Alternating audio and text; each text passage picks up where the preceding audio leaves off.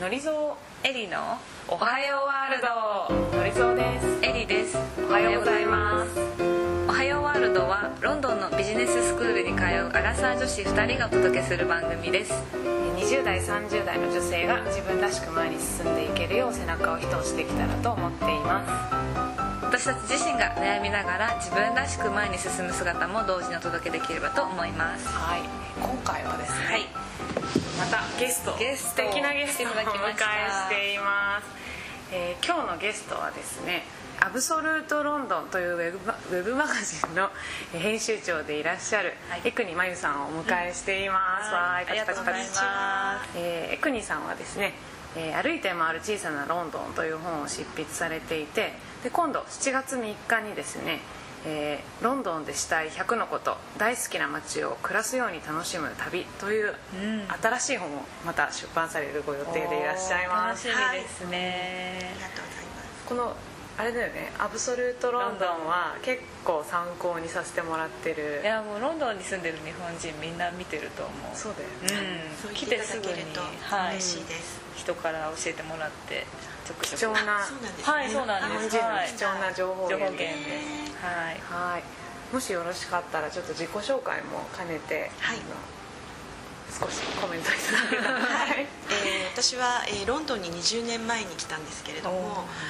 それから、えーその前も、えー東京の出版社でずっと編集者として働いてたんです。ね、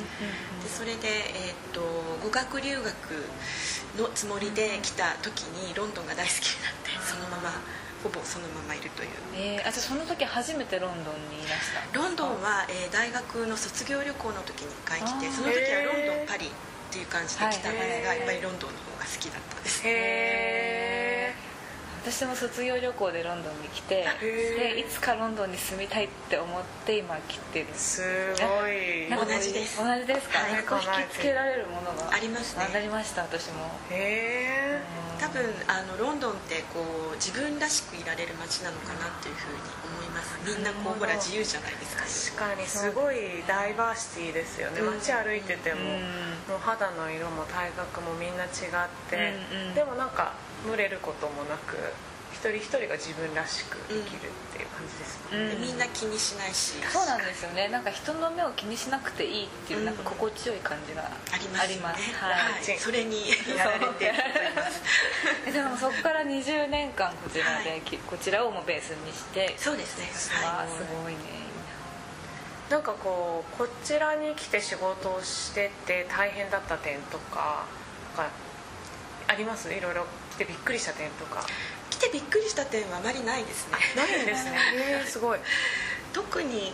割と自然体でずっと私はいるので一番もちろん苦労してるのは英語ですけれども、はい。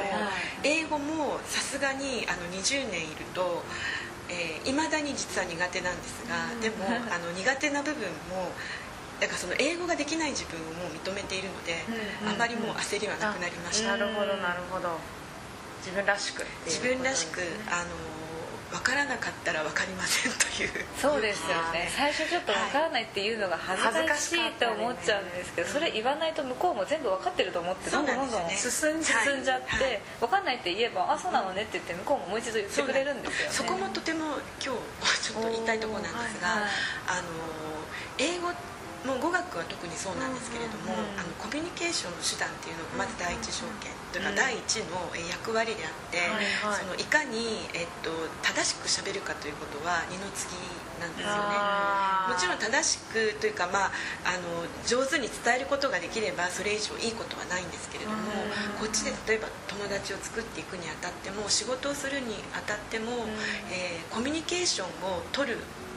ということを第一義にしていけば、あの伝わるし、あの自分が思っているほど相手は全く気にしていないという場合がああー。そうです確かに。ねそうかもしれない。なんかついついかっこよく伝えたいとか、うん。なんかこの言い回し使ってみたいとか 無理しがちだけれど一番大事なのは内容をしっかり届けること。自分が言いたいことを届けることまゆさんはずっとこう自分が思ってることをズバッと届けられる人だったんですか？届けていました。日本でも割と届けていたので多分私ここにいるんだと思う。なるほどなるほど。あまり嘘がつけないタイプで、あのこうだよねっていうふうにこの相手がなんていうのかなこうわだからまりができた時に、そこで引いてしまう人も結構いると思うんですけれども、私は割と言ってしまうタイプで、言うともちろん引く人もいるけれども、そこでまたこう仲良くなる場合もあるし。なんか逆にこう言ってくれたことであこの人踏み込んでくれるんだみたいにあの嬉しい気持ちもありますもんね、はい、そうだと思います、うん、というのも、えー、っと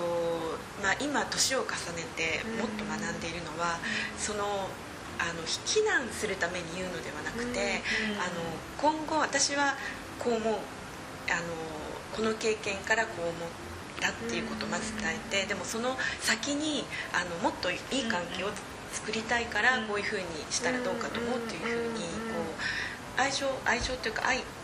ベースにして話せばおそらくこう気持ちが伝わり合うので。こじれることはないそうですよね。言う方もエネルギーいりますもんね、うん、なかなか愛がないと、うん、おそらくあのエネルギーを使わずにそのままこう引くのが最も、えー、一般的だと思うんですけど。楽ですし、ね、楽です、ね、その方がお互いに、うん、まあこの辺でいいかなっていうふうに引いてしまえばそれで。なるほどなるほどでもそうするとその次の関係にはなかなか進みづらいですよね、あともう一つ言えるのは、うん、えー、そういうふうにすごくこう自分のな心の中にわだかまりができた時に、うん、それはつまり、えっと、あなんか嫌だなとかっていう感情が出てくるわけじゃないですか、その物事から起こったことから、はい、でえー、っとそれになんで自分がそこまで反応してるのかっていう自分の感情を見ていくこともすごく大切あなるほどそこに、えっと、自分が成長していく、うん、あの秘密があると思います。それをそのどういうふうに解消できるだろうかっていうふうに考えるんですか？どうして自分がそれを感じているのか、えー、っとそこにはおそらく、えー、何かこう何か傷つけられたとか、でもどうしてそれがプライドを傷つけられたとか、あの知られたくないことに踏み込まれたとか、あるいは、えっと、何かこうこんなことするなんて私は信じられない私はこう思うけれども彼女はこうなんだ彼はこうなんだっていうふうになってくるとそれは、えっと、お互いに価値基準が違うことによってぶつかってるんだけれどもだからそこには多分正しいも、えー間違っているもなくてお互いに何か、えー、違うものがぶつかっているだけなので。自分はじゃあなんでその価値を持ってるのかっていうところから見ていく、う。ん、なるほどなるほど。最初はもう日本でその仕事されてたんですねそうですね。その時は何でその出版社に行こうと思ったんですか、はい、そうですね。私の場合はあのちっちゃい時から本を読むのが好きで、ずっと本を読んでいて、はい、で算数も理科も大の苦手だった。なのであのもう道が決まっていてそして、えー、っと高校の時も中学も高校もあの文芸部に所属してで大学も文芸部そして、えー、国文科に進みでそれは私岡山の出身なんですけれども岡山の女子大に行ったんですね、はい、で自分が就職をしないといけない時に、えー本を作る仕事っていうのがあるらしいっていうのに気づいてそれで自分の本棚を眺めて、こう地方の女子大に通っている女の子が入れそうかなっていうところを探してあのお手紙を書きました。当時 E メールとかないので。すごい。じゃあその就,、就職いわゆる就職活動一般的なそのエントリーシート書いてとかっていうのはなくてあ何ですか？気持ちをなんか今はこう履歴書みたいなやつを決まった期間に提出してっていうのが一般的なんですけど全然知らないです。じゃあお手紙を出したんです、お手紙出しました。あ素晴らしい。がすごい素晴らしい。そこなんですけどもそれは一貫していて、あのお手紙も書いたんですね、で何社からかご返事をいただいてその中の一社に就職をしてであのそうですね。だから出版社に就職するって、あの当時でもやっぱりそのね、東京のいい大学に行ってっていうのはあると思うんですが私はもちろんちっちゃい出版社に就職しましたがでもそれは、えー、文芸書詩とか短歌とか、えー、美術書みたいなのを出してたところですごくまあで人数も少ないから自分で全部しないといけない。のでいろんなことも覚えられたし。でえっと25の時に、はい。えー語学留学でこっちに来たんですね。それは英語を勉強したいなって。それはそうなんです。当時えっと、付き合ってた男性が、はい。えっと、国際機関に就職してたんです、はい。で彼と結婚するんだったら、きっと奥さんもあの英語がいるだろうと思って、なんかすごく可愛らしい、あの理由で。なんかすごいバーンって一本道なんだけどその道の動機がまた彼っていう でちょっとまああの3ヶ月ぐらい留学をして、はい。その時にロンドンが好きになって、で日本に一旦帰ってまたあの帰ってくるぞと思ってまた就職をし直しはい。てまたこう出版社に入ったんですけれども、今度はあの雑誌をやることになって、はい。で雑誌をやることになると今度は書かないといけないんですよね自分で、記事を。はい、編集とライターの仕事って似てるようで全く違う仕事なので私は編集の仕事もできるし書くこともそこで覚えてで今度その29の時にこの国に来たんですけどその時にあの編集だけだとそんなに仕事はなかったんですが、まあ、書けると仕事もありますし。それは日本語でのライブ日本語でのライティングです。英語は苦手で えっとその最初にもう働き満々できたので、はい。そのポートフォリオとか全部引っ提げてこの国に来て、はい。で、えー日系のあのコミュニティ日系コミュニティ向けのあの情報誌がありますよね、うんありますね。そういうところにやはりお電話をしてみました。あの募集してないですかっていうなるほど。その募集をしてるかどうかっていうのはほとんど意味がなくて、うん。あの自分がやりたいと思ったり行きたいと思ったところにはあの自分でアプローチして電話するなり電話したら手紙「あじゃああの来てくだあの面接に来てください」っていうふうに言われてはいるはいそうなんですそれでそこにでアルバイトが始まりました。でそこも能力がやっぱりなんか編集しかやってなくてライターもやるとか日本にしかいなかったのにロンドンで働くとかこの階段の上り方が結構すごいですよね。そこはですねあの実は私その日本に一時期3年間帰ってた時に、はい。ロンドンのことを考えるともうワクワクしてしょうがなかった。早く帰りたいみたいな早くあそこに帰りたい帰りたいっていう あのワク感が尋常ではなかったので。尋常ではないそうなんです分かったんだとはい。あじゃあビザがないままに一旦こちらに来られたんですか？そうですね。あ、まあ、学生ビザ。あそっかそっか。はい。えーすごい。すごいで当時は、えー、と週20時間という時間はい。でアルバイトができたので、はい。その枠の中で働きながらでその最初の最初アルバイトしてたところではあのワーワーパミを取ってもらえそうじゃなかったので、うん。ワーキングワーキングパーミット。難しいですよね。労働許可それ簡単ではないですもん。当時はね実は今よりは。相当緩かったというか取りやすかったんですけども、はい。そこはすでにあの正社員の方がいらっしゃったので。なるほど。それであのお友達があのこういう、えー日本の、まあ、雑誌とか、はい。そういうものを制作してる会社があるよっていうふうに教えてくれる友達がいたんですね、であそうなんだって。それそこは特にあの一般向けの媒体は出してなかったので、はい。一般の人は知らない会社だったんですね、でまたそこにもお電話をしまして。あのどうですかって言ったら「あじゃあ面接に来てください」って言われて。えーそうですかで面接いけるんですね。あのってません。か?」って言ったら「あじゃあ面接に来てください」っていうふうに言われて面接に行ってそのままアルバイトが始まったんです。でそこで、えっと、半年後に、えー正社員だった女性が辞めたので私は正社員になることが半年で。はい。なるほど。すなんかでも一貫しててすごく気持ちがうん。いいですね、うん。聞いてて、うん。なんかやりたいことがあって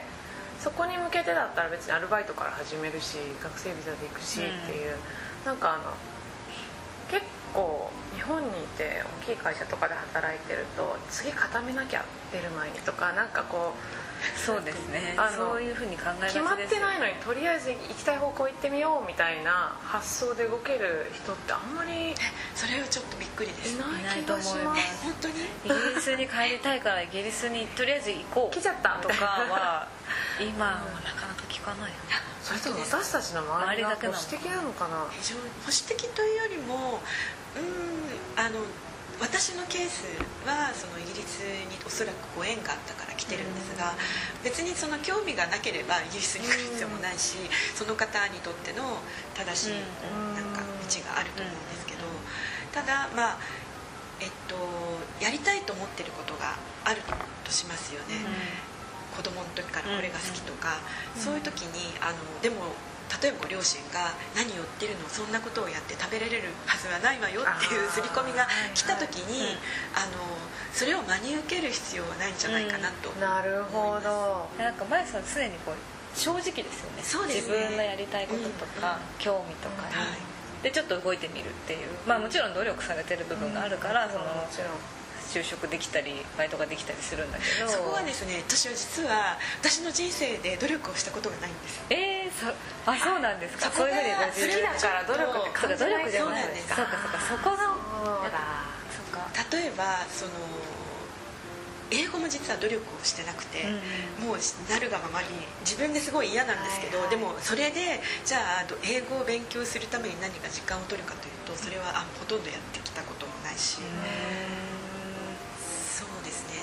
その受験勉強もほとんどやらなかったんです、うん。なんかなのでまあし自分が好きな分野で私立大学に入ったという、なんかお話伺ってて一番すごいなと思うのはその好きなことを自分で理解してることがすごいなと思います、そこがおそらく、えっと、今の、えー若い方々が、うん。とてもこう行き詰まりがちなところだと思っていて、えっと、私の世代よりも今の方が強いのが私ももう20年ちょっと離れているので、日本の状況がちょっとよくわからないんですが、あの今日実は声を大にしてお伝えしたいのは、はい。あのうん自分の人生は自分のものであって、誰もその代わりを生きてくれない？ので、両親に言われたことに従うっていうことの馬鹿らしさを知ってほしいというふうに思います。その周りの基準であの年収がいくらでこういう企業に就職してとかあるいは、えー自由業にしても自由業でここまで成功しないといけないとかそういう枠組みはあのない方が進みやすいですよね。なんかこうまゆさんが自分の好きなことを見つけられるようになったきっかけとか何が好きどうやって見つけてるとかってあります？えっと好きな、まあ、私の場合は多分とても単純はい。だったんですけど、まあ、本を読むのが好きで、あの国語はすごく得意だったんですよ、でそうですねまあだから好きなことを職業にしたいというふうに思って出版社に就職したっていう非常に単純な感じ。だから私はある意味まあラッキーではある。で一番まあ大変だなと思うのはまんべんなくほらご評価できる方いらっしゃるじゃないですか優秀で。そういう方が一番あの器用貧乏みたいな感じで。あ私はまさにそれに近いですね。別に何でもできるわけじゃないんですけどちょっとどれも平均以上ぐらいなんですよ点数ができちゃうんですよね。75点から80点ぐらい。だからと飛び抜けて何かができるとかがないから確かにエリちゃんバランスいいね。バランスを取りに行っちゃうんですよね。だから何かにこう突き抜けてググッとやるとか。ただその場合は、ええーっとジェネラリストっていうのはすごく必要なんですよ今の世の中。うん。でその人がの役割っていうのは、あの全体を見る能力がある、えっと、例えばアーティストさんってもうすごい能力ある分野でものすごい素晴らしい作品を作ったり、例えばライターさんすごくあの素晴らしいものを書く執筆できる、でも非常に限られた特化した分野。で深く掘り下げて書ける人がいるとしてでもそのたちその人たちが会社を運営できるかどうかっていうとそれは別の問題で、それはその一人一人の才能を生かせる、えージェネラリストっていうのがすごい必要で、そういうのに向いてるかもしれないですよね。そうですね人を見てあのあこの人はこれができるから、ここに配してみようとか、一つのプロジェクトをこう大きく、あの成功させていく、うん。進めていく、確かに向いてるかもしれない、まあ、その MBA って比較的そのジェネラリストを育てるっていうのも一つあるので、まあ、そういう意味ではその教育を今受けてまんべんなくいろいろやるっていうのはうんまあ、合ってるような気もしつつでもやっぱ自分にこれっていうのに突き進んでる人を見るとちょっとやっぱいいなかっこいいなって思っちゃったりする部分もあります正直、うんまあ、でもそこは自分の役割何が得意なのかなっていうところを見たり何が好きなのかな好きかどうかって、その得意なことと例えば私おそらく、えーうん、あの誤解を恐れずに言うと、はい。企業に入って例えば社社長秘書とかやってもすごい得意だと思うんですよ、うんうんあの社長秘書って多分その人のスケジュールを見てうん。管理して、その人が働きやすいようにいろいろとこうオーガナイズしていく手配してはいオーガナイズしていくっていうそそれはもちろんその、えープライベートの面でも会社でも、やっぱり人間ってプライベートの面とパブリックな面のバランスが取れてないとこうパフォーマンスって最大限に発揮できないので、あの実はそのプライベートの面を世話するっていうのもうん。多分一緒の人はとても大切。うんでそういう意味でもあのサポ人をサポートしたり、細かいところに結構まあ気づくタイプではあるので、そういうのを見ながら目目配りしてうん。先に先にこうあの動きやすいようにしていくっていうのは多分できると思うんですが、うんでもそれが本当に自分がやりたいことかっていうとうんそれは違う、うわーいいメッセージだな、得意不得意じゃなくて好き嫌いで選んでそこを一生懸命やるから結果的に得意になってくるんだよってことですよね。で得意なところを突き詰めるともっと得意になって楽しいですよね。うんなるほど確かに。苦手なことを埋めるように頑張って頑張って苦手なことはやらいない方がいいと思う。やらない方がいい。はい。苦手なところはそこを得意な人が埋めてくれると思います。うん。まずは自分が何が好きかっていうのを、まあ、感じるね。まあ、考えるというよりやっぱ感じるってことなんですそうですね。素直になるってことなんはい、です素直になった方がい。いごく大事なメッセージだけど難しいで一番、うん。あの MBA に行ってらっしゃる方々に言うのもあれなんですけれども、もしかしたらあの結婚して子供を産んではい。家庭を、幸せな家庭を作るっていうのをやりたい人もやりたいかもしれないですよそうですね。そうですね。うんうんうん。そうですねそう。もちろんそういう人も女性としてそういうことも自然に欲求としてあって間違いないですもんね。逆に男性でもそういう人もいると思うんです。よ、はい。でも今その男性がそういうことをしたいというとちょっとなんか「えみたいな「なんで働かないの?」って思われちゃう。うん。だそういうのをね偏見を取っ払いたいですそうだね。取っ払いたいね。ね。あの一番そこで、えーやったらいいなと思うのは、うん。えー自分がそれが好きだからこれをやりますと言って宣言してやるっていうことが一番大切です、宣言。うん。確かに。ああのの周りに他はうん。気にしない、うん。確かに。あの自分で自分の意思として外に表明すると自分も後戻りできなくなるというか,、なんかいろんな言い訳できなくなりますよね。言い訳もできないしあの自分がそれをやりたいことだったらそれを楽しくやればいいんですよ。そうするとそれをやるやって楽しそうにしている人を見ると、周りがああれもいいんだあああいうのもありなんだっていうふうにもう一つのオプションを周りの人に見せてることになるので、えー選択肢が増えてるっていう、それを見ると実はそう思ってなかった自分もあれ？もしかして私も僕もこういうのしたかったかもっていう選択肢をさらに一つ人に与えることになる。ほどね。もしかしたら私たちの周りでポッドキャスト始める人が続出するかもしれない私友達から連絡が来て「僕もポッドキャストやりたいんだけどやり方教えて」って来たんですよ。すごいそれすごい嬉しくて、まあ、その子が聞いてるかどうか知らないけど、う でもなんかそのポッドキャストとか、まあ、ウェブマガジンとか、うん。そういう手段何か手段を持ってどうやって伝えるっていうことに興味を持ってる人は確かに私も問い合わせ来た、あれってどうやってやるの？って言って。そうそうそう。あでもなんかウェブマガジンはどうやなんかもうまずはブログみたいなところから始めたんウェですブマガジンは元から、えー私がその働い前の会社で働いてた時から、えーっとウェブマガジン、まあ、ロンドンのポータルサイトっていうのをやりたかったんですね、やっぱりね編集者としてはあの自分の雑誌を持つというか自分が編集する媒体を持つっていうのは、うん、楽しそうだなっていうのがあったので、その時も、えー、と私はコンテンツを提供できますよね。ものを書いたり写真を撮ったりするコンテンツは提供できるけれどもウェブサイトの構築はできません私は。うんでデザインもできません。でそこで、えー、とデザイン構築できる人をあのが周りにいたので、うん。あのみんなで一緒にやろうという感じで,、うん。でその時は全くそのお金は発生しないんですよね、うん。自分たちができることでまずやる、